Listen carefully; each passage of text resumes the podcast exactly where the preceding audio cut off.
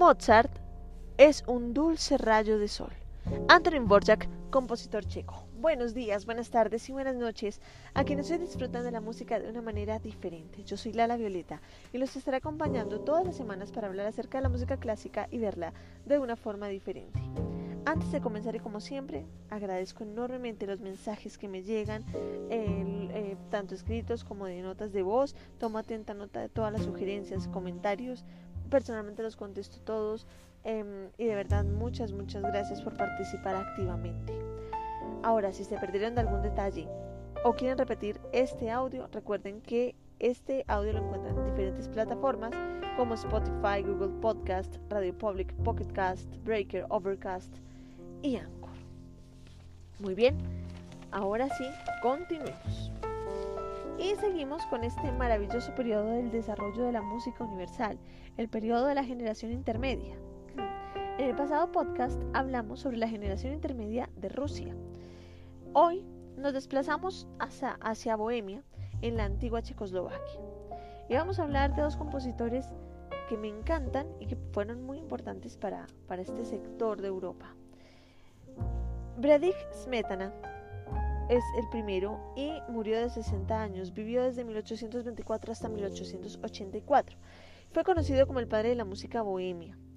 Tuvo muchos inconvenientes para ser reconocido a los inicios em, de, su, de su carrera y trató de crear una escuela de música en Praga, pero no le funcionó y realmente le invirtió todo su capital y quebró.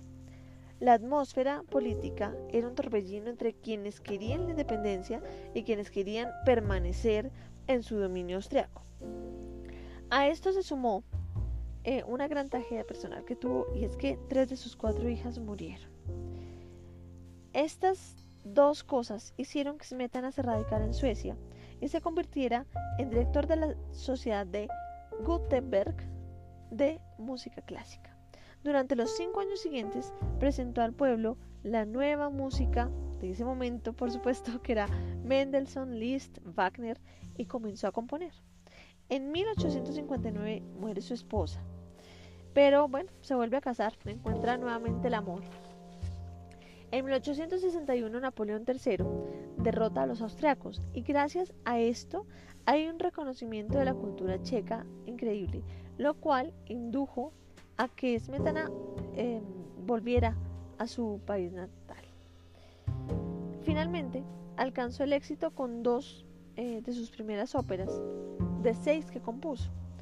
La más importante para mí es La novia vendida. Es una obra maravillosa, esto es un paréntesis, que inclusive cuando uno se presenta como violista a una orquesta profesional, hace parte del repertorio que piden, la obertura de esta de esta ópera, así que les recomiendo que oigan la obertura de La novia vendida de Smetana. Esa fue escrita en 1866 y contiene como las, las vivas melodías de, la, de las dinámicas polacas que hasta hoy en día se han conocido en las orquestas como formas orquestales. Bueno, en 1874 promueve em, la presentación de Borjak Em, ante el público, ¿no? Y dirige su sinfonía en mi bemol mayor. Las composiciones de Smetana son, así como a grandes rasgos las más importantes, Mi Patria, seis poemas sinfónicos, diez brillantes danzas checas para piano, algunas obras corales. En 1874 escribe el cuarteto de cuerdas Mi Vida, que es bellísimo. El cuarto movimiento sugiere un doloroso silbido en los oídos que le comenzó además a afectar. Todo esto lo plasma él en su música. Y esto de ese silbido en el oído todo lo enloqueció y lo desestabilizó, a tal punto que lo internaron en un asilo desde abril de 1884, en donde lamentablemente un mes después muere. Gracias a Smetana, el pueblo checo tuvo una nueva identidad musical. Entonces, de este, de este compositor les recomiendo que oigan La novia vendida, la obertura. Y el siguiente compositor que vamos a ver hoy es Antonin Borsak. Para mí, de lo mejor. Murió de 63 años, nació en 1841, murió en, en 1904, perdón. ¿Y por qué digo que es de lo mejor? Porque era violista. es increíble, pero sí, sí hay compositores violistas. Y comenzó tocando viola en una banda que se convirtió en la orquesta del teatro provisional, dirigida primero por Wagner, casi por nadie, y desde 1866 por Smetana. Por eso es que lo conoció, por eso es que Smetana conoce a Borjak y eh, se pone además a, a, ayudarle a que sea conocido en su carrera. Bueno, fue amigo de Brahms, Borjak fue amigo de Brahms y Em, se encargó también de publicar parte de su obra.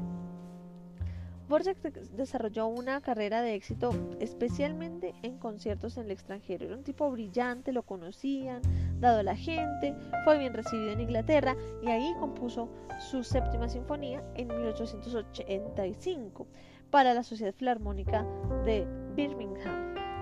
Obtuvo un doctorado honoris causa en Cambridge. En 1890 visitó Rusia. En 1891 fue profesor del Conservatorio de Praga, ya sabemos por qué.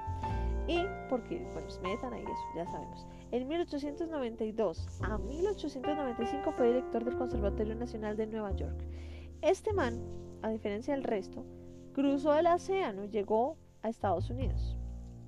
Recordemos que con la guerra civil los conservatorios se desarrollaron en Estados Unidos, tomando el modelo europeo. Ya lo hemos visto en, cuando empezamos a ver todo lo del romanticismo. Ahora, allá descubrió una nueva cultura, nuevas músicas, nuevas exploraciones de personas que estaban haciendo diferentes sonidos, ¿no? Y durante este periodo escribió varias obras, pero va a hablar de dos obras maravillosas que realmente describen ese nuevo mundo que él estaba viendo y, y que había descubierto. El primero es una obra maravillosa, la recomiendo mucho para que la oigan con un tintico. El cuarteto para cuerdas, el cuarteto americano de Anthony Dvorak. Este es emocionante, además empieza la, sola, la viola perdón, con un solo bellísimo y no lo recomiendo únicamente porque hay una viola solista desde el principio, sino porque realmente es un cuarteto hermoso y Borjak, digamos que al igual que, que, eh, que otros compositores, descubrió muy bien cómo mezclar y cómo explorar y cómo eh, explotar los sonidos del cuarteto de cuerdas mezclados de cada instrumento. Esto es lo primero. Bueno, y la segunda obra es la novena Sinfonía de Nuevo Mundo. Esta además fue su última sinfonía, no su última obra, pero sí su última sinfonía. Y la leyenda cuenta, cuenta la historia, que cuando él llegó en barco y vio ya Nueva York, y empezó a ver esa cosa tan gigante que era ya desarrollada, porque ya estaba desarrollada de todas formas, pues él, eh, vio un nuevo mundo. Y ahí es donde nace esta sinfonía Nuevo Mundo. Bellísima, bellísima. Recomiendo los cuatro movimientos. Estoy segura que han oído el último movimiento muchísimo. El segundo movimiento también. Es muy conocida. La música de Borchak todavía sigue conocida. En 1901 regresa a Praga y compone su ópera Rusalka, también muy conocida. A pesar de ese éxito arrollador que tenía Borjak a nivel mundial, porque como bien no era solo Europa, también era América, era un duro, él era un tipo muy modesto y fiel a su nacionalidad checa, nunca como que se sintió de otro lado o soy más porque vivía afuera, nada. Era un man sencillo, un man bacano. Y en su música abundan los ritmos populares. Entonces, de sus composiciones tenemos nueve sinfonías, un concierto para piano, un concierto para violín, un concierto para cello que además es muy popular y es hermoso, ojalá lo puedan oír también, cinco poemas sinfónicos, las dos rapsodias slavas, eh, abundante música de cámara, ya vimos que está el cuarteto de cuerdas, em, óperas, ya vimos que está La novia vendida, eh, una misa en re mayor que es bellísima, yo la canté en la universidad, pero hermosa la misa en re mayor de Borjak, mucha música coral y un requiem también hermoso. Y muy bien, hasta aquí este capítulo de este increíble viaje que estamos realizando por la música clásica. En la descripción del podcast se encuentra la información de mis redes sociales para que puedan seguir escribiéndome y preguntándome cosas o haciendo acotaciones. Me encuentran en Facebook, Instagram, Instagram y Twitter como arroba Lala Violeta con doble T, EP. Y aquí contestaré todas sus inquietudes. Les habló Lala Violeta. Recuerden que tenemos una cita con la historia de la música. Y no se les olvide, la música es la más bella y honesta expresión del alma. Chao, chao.